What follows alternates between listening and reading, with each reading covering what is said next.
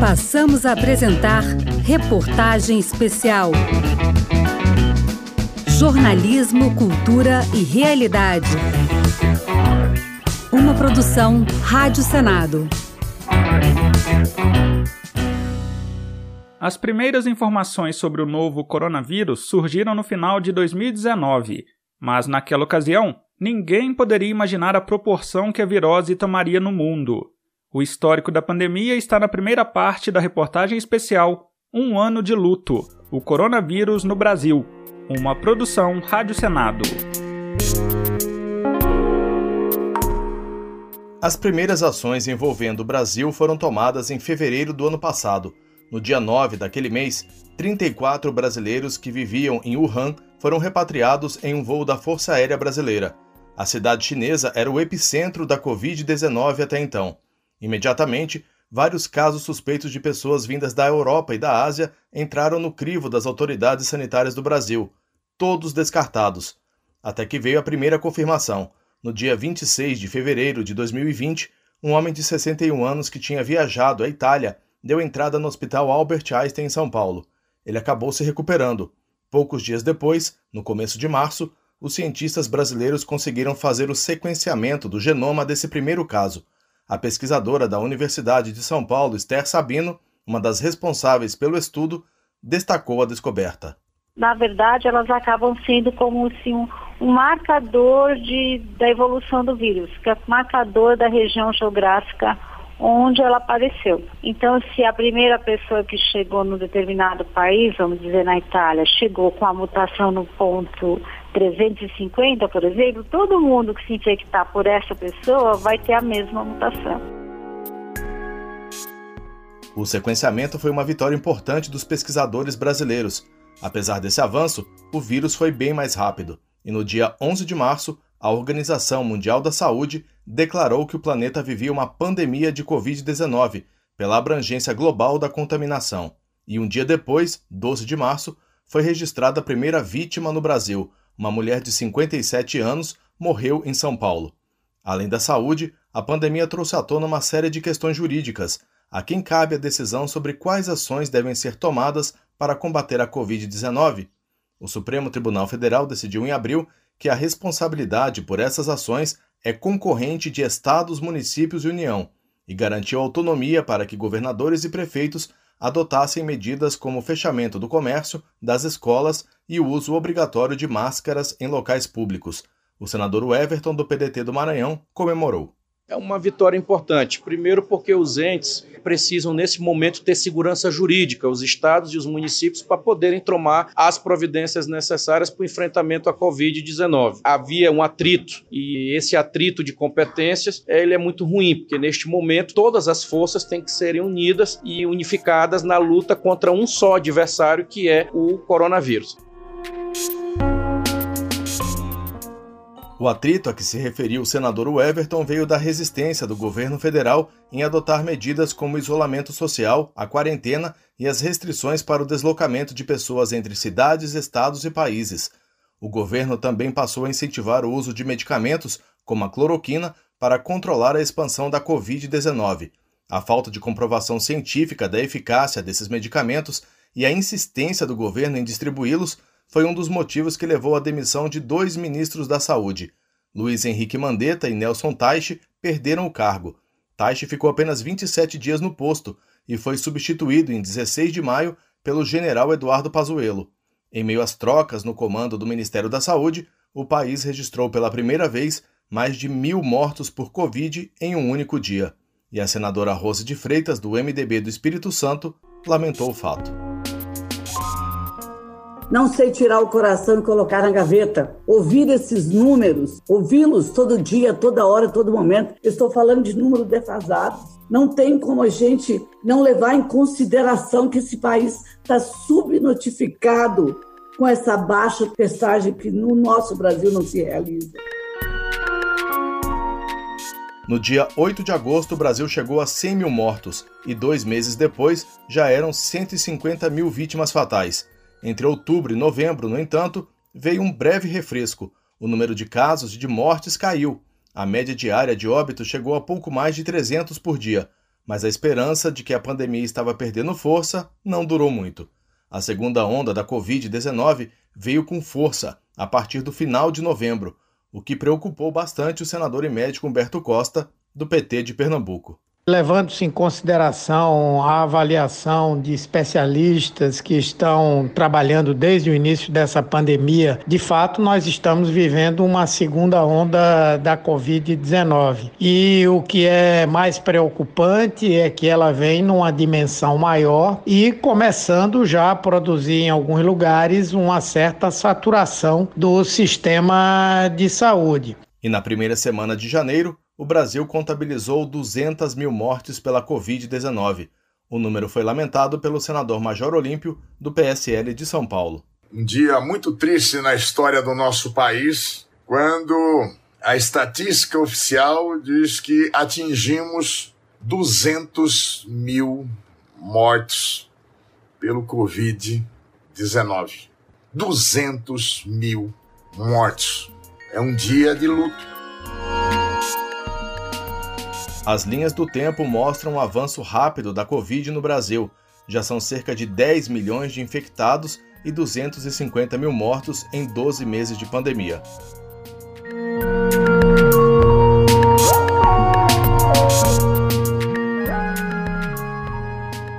Centenas de milhares de pessoas já morreram no Brasil por causa da Covid-19. Entre elas, dois senadores no exercício do cargo. As vítimas fatais da Covid-19 estão na segunda parte da reportagem especial Um Ano de Luto O Coronavírus no Brasil. Uma produção Rádio Senado.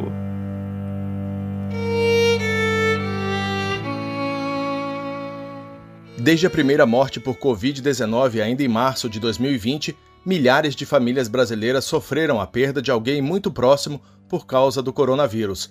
São muitos avós e avós já que a doença mata principalmente cidadãos com mais de 60 anos, mas também pais, irmãos, jovens e até crianças. O Senado também teve vítimas fatais em seus quadros. Em 13 de agosto de 2020, o cinegrafista da TV Senado, Carlos Alberto Pereira da Silva, foi vítima da doença. Em outubro, aconteceu a morte do senador Harold de Oliveira, do PSD do Rio de Janeiro. Ele tinha 83 anos. O suplente de Harold, Carlos Portinho, ao assumir o cargo, fez uma homenagem para o primeiro senador vítima fatal da Covid-19. Não me assusta o Senado. Assusta-me substituir Harold Oliveira, porque não se substitui a história. Defensor dos valores da família e da pátria, bradou o Brasil acima de tudo. Homem de Deus, donde está hoje ao seu lado, junto com Ulisses Guimarães, Tancredo Neves, e expoentes da política brasileira. Harold não seria o único senador a ser vitimado de forma fatal pelo coronavírus. Poucos dias depois, no início do ano legislativo de 2021, outro baque: a morte do senador José Maranhão, do MDB da Paraíba. José Maranhão era um político histórico que participou ativamente de diversos momentos decisivos do país. Foi o que ressaltou o presidente do Senado, Rodrigo Pacheco. Perdemos o senador José Maranhão, decano desta casa, que durante os últimos meses lutava contra as complicações decorrentes da Covid-19. O senador José Maranhão fará uma falta enorme a esta casa. Trazia ao nosso convívio a experiência de quem já havia sido por três vezes governador de seu estado, a Paraíba.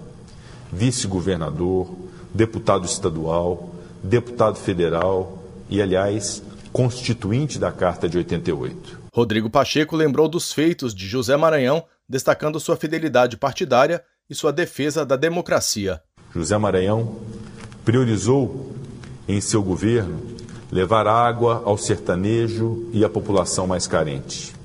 Se enquanto governador ficou conhecido por construir adutoras e inúmeros açudes, aqui no Senado ficou conhecido por construir pontes. Filiado ao MDB, seu partido, há 54 anos, era um grande defensor da fidelidade partidária e da política como meio fundamental de conciliação e entendimento democrático. Além de senadores, pessoas próximas aos parlamentares também foram vitimadas pela Covid-19. Uma delas, Amália Curvo de Campos, mãe do senador Jaime Campos e do ex-senador Júlio Campos. Ela foi homenageada no plenário do Senado por Wellington Fagundes, do PL de Mato Grosso. Lá no meu estado, Mato Grosso, precisamente na cidade de Várzea Grande, perdemos a nossa querida dona Amália Curvo de Campos, mãe do nosso companheiro de bancada, o senador Jaime Campos. Também a dona Amália era mãe de outros oito filhos, entre eles o ex-senador Júlio Campos. Dona Amália era ainda avó de 23 netos e bisavó de 30 bisnetos. E os números cada vez mais assustadores ficaram ainda mais dramáticos a partir de imagens e cenas de Manaus, capital do Amazonas. A cidade foi por duas vezes o epicentro da doença no país, com números em proporção muito mais expressivos que o restante do país. Praticamente um avião caindo por dia, como afirmou o senador Omar Aziz, do PSD do Amazonas. Está caindo um Boeing por dia no meu estado e morrem 200 pessoas por dia. Em qualquer lugar do mundo, isso é notícia. Se cair um Boeing hoje numa república pequena, em qualquer lugar do mundo, ela vira manchete em qualquer jornal desse, do país. Isso está acontecendo diariamente no estado do Amazonas, diariamente. Abrimos 2021 ultrapassando a marca oficial de 200 mil mortos pela Covid-19, número que vai aumentando a cada dia. Quando, em fevereiro de 2021, Eduardo Pazuello, ministro da Saúde, esteve em sessão do Senado para dar explicações sobre a pandemia, já eram 235 mil vítimas, como apontado pelo senador Fabiano Contarato, da Rede Sustentabilidade do Espírito Santo. Senhoras e senhores, quase 10 milhões de brasileiros contaminados. 235 mil mortos. Quanto que vale a vida humana? Quanto que vale a vida de uma filha, de um filho, de um pai, de um avô?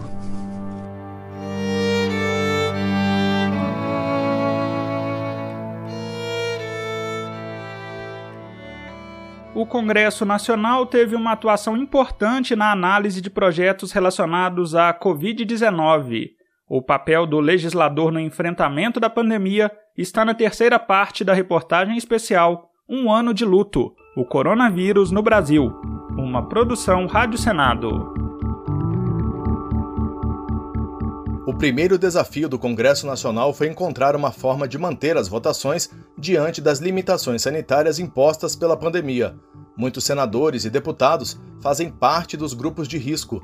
Para que os parlamentares pudessem votar projetos sem estar presencialmente no Palácio do Congresso, o Senado desenvolveu em tempo recorde o chamado Sistema de Deliberação Remota. O SDR foi usado pela primeira vez em 20 de março, data em que os senadores aprovaram o decreto do governo que reconheceu o estado de calamidade pública. Foi a primeira vez que um parlamento no mundo utilizou um sistema de votação à distância. O então presidente da casa, senador Davi Alcolumbre, comemorou o reconhecimento internacional dado ao sistema. Naturalmente, eu divido com todos os congressistas que apoiaram desde o primeiro momento a implantação dessa modalidade de votação remota que é sucesso hoje no mundo. Poucos países têm conseguido deliberar em seus parlamentos e o, o, Brasil tem sido referência e tem sido destaque em todos os encontros nacionais e internacionais sobre legislativos. Cumprimento e divido essa conquista do nosso parlamento.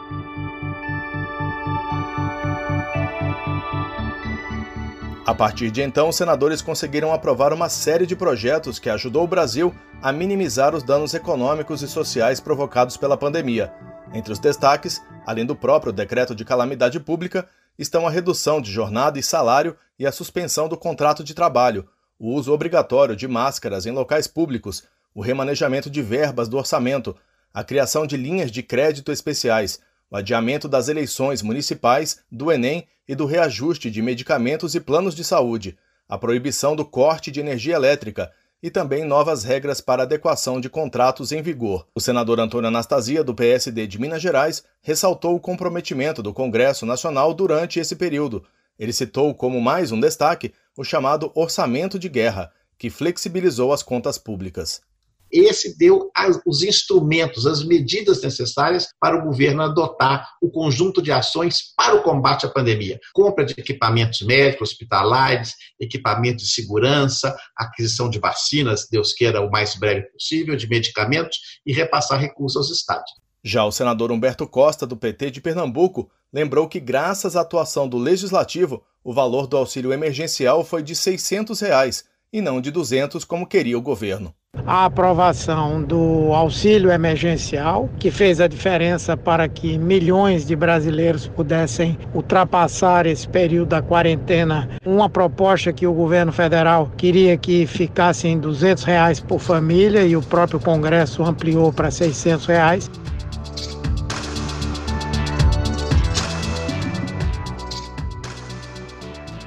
Por insistência do Congresso Nacional, pagamento do auxílio emergencial deve ser retomado em março. Além das votações no plenário virtual, a comissão mista da Covid-19, com a participação de senadores e deputados, fez 40 audiências públicas online para ouvir autoridades e especialistas, entre eles governadores, secretários de Fazenda, o ministro da Saúde Eduardo Pazuello e o ministro da Economia Paulo Guedes. O relatório final da comissão, aprovado em dezembro, foi dividido em seis áreas: saúde, economia, educação, cidadania, sistema financeiro e crédito e fiscalização e controle. O relator, deputado Francisco Júnior, do PSD de Goiás, falou sobre algumas recomendações na área da saúde. O governo federal deve buscar aumentar a transparência dos dados sobre taxa de ocupação de leitos públicos e UTI nacional. Este já era um grande problema. É necessário aperfeiçoar o Plano Nacional de Vacinação contra a Covid-19. É necessário que o Ministério ele apresente uma, um, um critério técnico para que se possa tomar essa decisão, independente de qualquer opinião. Atendendo a uma solicitação dos líderes partidários, o presidente do Senado, Rodrigo Pacheco, já anunciou que o trabalho da comissão mista da Covid-19 vai ser retomado. Ela foi criada para funcionar enquanto durasse o decreto de calamidade pública, que perdeu a validade no dia 31 de dezembro do ano passado. O Congresso Nacional voltou às atividades no dia 3 de fevereiro e de lá para cá já foram aprovadas outras matérias importantes relacionadas à pandemia. Uma delas foi a medida provisória 1003 de 2020, que autorizou o Brasil a aderir ao Consórcio Internacional de Acesso às Vacinas, o COVAX Facility, iniciativa apoiada pela Organização Mundial da Saúde. As despesas para a compra das vacinas serão cobertas por crédito extraordinário de mais de 2 bilhões e meio de reais e por recursos do Ministério da Saúde destinados ao Programa Nacional de Imunizações. Além disso, a oposição formalizou o pedido de criação de uma comissão parlamentar de inquérito para investigar a atuação do governo federal durante a pandemia.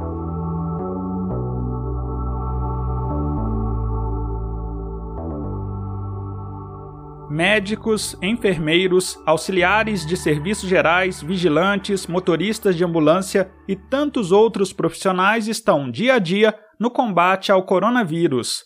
Os trabalhadores da linha de frente contra a Covid-19 estão na quarta parte da reportagem Um Ano de Luto O Coronavírus no Brasil. Uma produção Rádio Senado.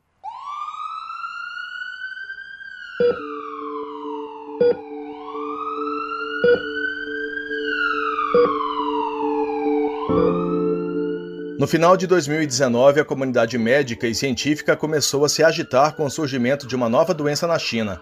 Aquela doença iria modificar a rotina de muitos médicos, enfermeiros e de diversos profissionais em 2020.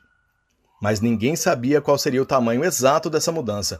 É o que lembra o médico Fabiano André. Bom, a primeira notícia que eu tive foi no fim de 2019, de que havia começado uma epidemia por uma variante nova do, do coronavírus.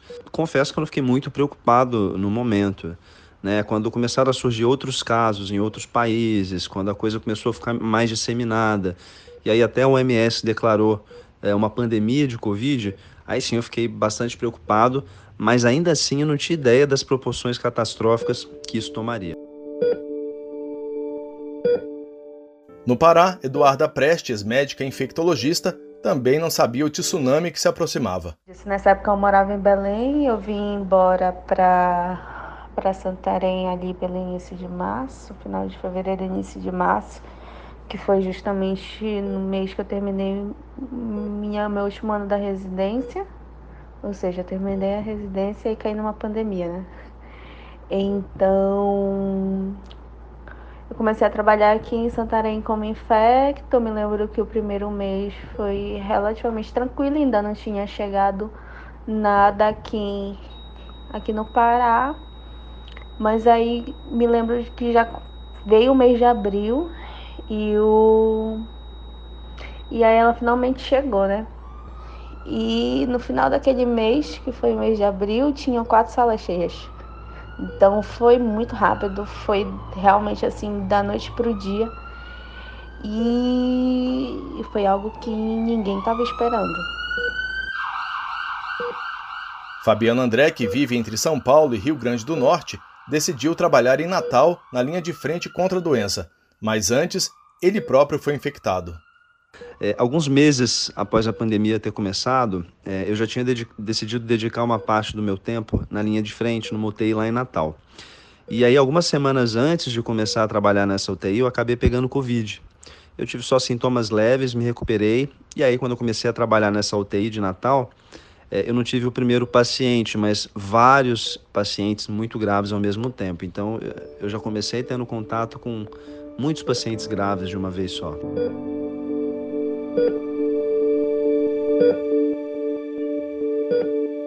A partir de abril, a situação piorou em todo o país. Eduarda Prestes viveu momentos tensos no Pará. E eu acho que o pior dia foi justamente quando a UPA superlotou e a ainda não tinha hospital de campanha. E só tinha um hospital com alguns leitos de referência para a gente mandar os pacientes. E óbvio que não tinha leito para todo mundo no hospital de referência, então eles tinham que ficar na UPA. E eu me lembro que era uma visita que numa, antes durava no máximo umas 3, 4 horas e ela durou 12 ou 14 horas. Não lembro. Eu saí do hospital, tipo, era 11 da noite por aí. E foi um dia muito difícil, porque foi o dia que a gente literalmente teve que escolher quem ia, quem ia viver e quem ia morrer.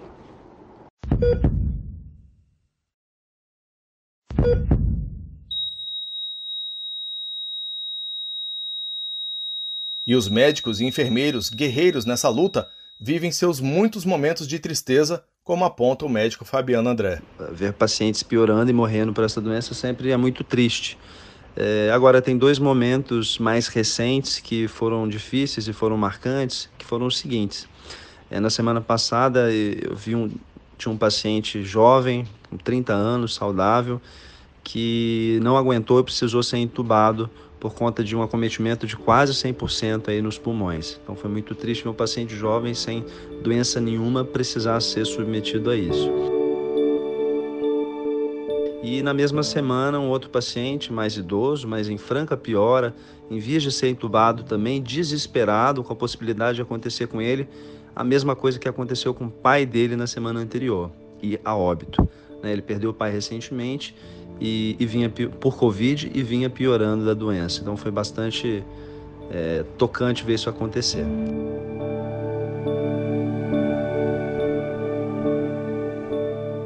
E os profissionais de saúde, médicos, enfermeiros, motoristas de ambulância, socorristas, vigilantes de hospitais e auxiliares de serviços gerais, querem o reconhecimento de todas as formas, inclusive financeiro.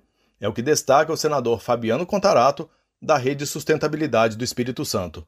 Mas esses profissionais da saúde, os médicos, as médicas, os enfermeiros, técnicos de enfermagem, auxiliares de enfermagem, eles não querem só palavras bonitas. Porque a dignidade profissional passa por uma dignidade salarial, passa por condições de trabalho adequadas e não da forma como nós presenciamos.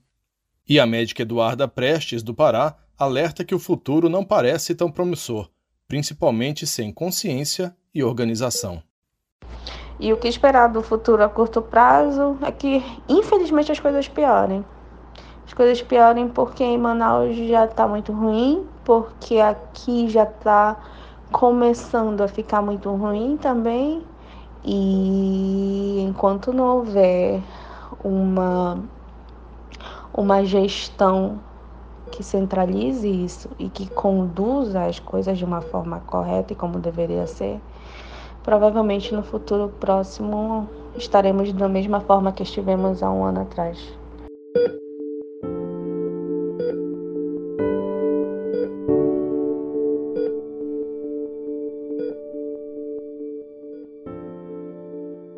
A pandemia de Covid-19 pegou o mundo de surpresa e de forma avassaladora, mas também desencadeou uma corrida global por uma vacina para frear a proliferação da doença. E a esperança chegou. As vacinas estão na última parte da reportagem especial Um Ano de Luto O Coronavírus no Brasil. Uma produção Rádio Senado. Coronavac, AstraZeneca, Pfizer, Moderna, Sputnik V, Covaxin, Sinopharm. Essas são apenas algumas das vacinas que já estão sendo aplicadas pelo mundo.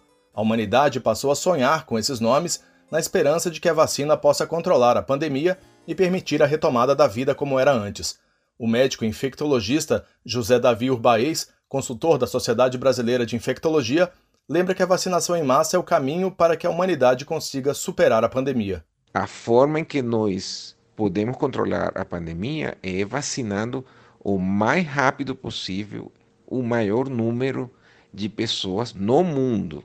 Porque nós temos que entender que enquanto o vírus circule em altas taxas nas mais diferentes geografias, não adianta, ou adianta muito pouco, o benefício é muito pouco, de eh, vacinação intensa por algumas regiões. E quando o Urbaiz fala em vacinação em massa, ele não está brincando. Entre 70% e 80% da população precisam tomar a vacina. Porque é com esse percentual de pessoas vacinadas que o vírus não vai encontrar brechas, o vírus não vai encontrar na sua frente pessoas suscetíveis o suficiente para ele sustentar a sua circulação. E assim nós controlamos a pandemia. A urgência da vacinação também foi uma das principais conclusões da Comissão de Deputados e Senadores que acompanhou durante o ano de 2020 os gastos do governo federal com a pandemia do coronavírus. O relatório final foi entregue nas mãos do presidente Jair Bolsonaro, e o senador Confúcio Moura, do MDB de Rondônia, que coordenou os trabalhos do grupo, destacou que a recuperação da economia depende totalmente da imunização. A vacinação é a grande esperança, né? A população brasileira está confinada há muito tempo, isso vai causando um desgaste emocional muito grande e a vacina traz uma luz no, no fim do túnel e não é só com o objetivo da imunização das pessoas. Esse é o principal, é evitar mortes. Mas, por outro lado, ele tem um papel de desenvolvimento econômico. A vacinação em massa induz um crescimento econômico, gera confiança no mercado e tudo, consequentemente, vai melhorando. Mas a vacinação em massa esbarra em alguns entraves um deles é a desarticulação do governo no sentido de comprar doses suficientes para assegurar a imunização de todos os brasileiros. Foi o que afirmou o doutor Urbaez. Nós é, reparamos é uma total desarticulação da, da nossa autoridade máxima, que é o Ministério da Saúde, no sentido de criar as condições de, de uma negociação muito mais agressiva e muito mais proativa para garantir um quantitativo de vacina que no mínimo, no mínimo deve ser em torno de 330, 340 milhões de doses, porque no mínimo nós teríamos que vacinar em torno de 170, 180 milhões de pessoas para nós atingirmos a eh, imunidade coletiva. Outro problema é o medo de vacinar. Esse receio tem como pano de fundo muitas vezes a desinformação e as notícias falsas espalhadas nas redes sociais e repetidas de forma exaustiva até por gestores públicos. Mas esse medo não faz nenhum sentido, como esclarece o doutor Urbaez. Então, é, é, totalmente irracional, não tem, nenhum, não tem nenhuma base é, minimamente é, crível você temer a vacina, porque Vacina hoje é resultante de uma tecnologia extremamente desenvolvida, com conceitos é, técnicos científicos extremamente refinados. Imagina que as vacinas que usamos nos anos 50, nos anos 60, nem sonhavam ser tão aprimoradas, tão elaboradas. A vacinação começou no Brasil, mas segue a passos lentos. Quem já conseguiu uma dose reafirma as palavras do Dr. Urbaez. É o caso da dentista Silvia Moia, de Goiânia. Eu fiquei até emocionada ao ser vacinada no dia 5 de fevereiro. A sensação foi de alívio, de esperança de dias melhores. Não tive nenhum efeito colateral, nada, nem febre, nem dor, nem mal-estar, nada. Fiquei muito feliz também a Marcela, que é filha da Silvia, estudante de medicina e faz residência médica em um hospital de Goiânia, já tomou a primeira dose da vacina. Esse ano de 2020 foi um ano muito difícil, de muita adaptação, muito cuidado e de medo constante. Não tive nenhum efeito colateral relacionado à vacina. O efeito em mim foi de muita alegria e de muito orgulho da ciência e do SUS.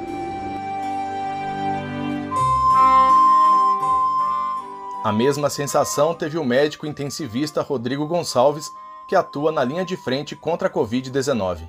Não tive nenhum tipo de reação local, nem mesmo dor, nem reação febril, nem dor de cabeça, nem nada. Estou super bem. Continuo me protegendo, utilizando máscara, é, fazendo o convívio social mínimo possível, lavando as mãos e aguardando que dias melhores virão para que a gente possa seguir a nossa vida e voltar a estar perto dos nossos entes queridos de novo.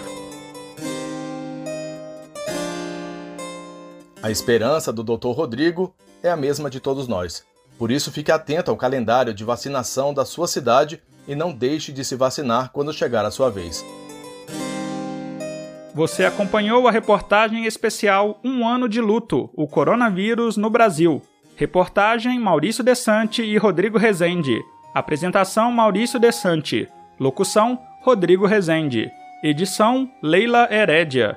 Você pode ouvir a reportagem completa no site senado.leg.br/rádio ou no seu aplicativo de podcasts favorito. Você acompanhou Reportagem Especial, uma produção Rádio Senado.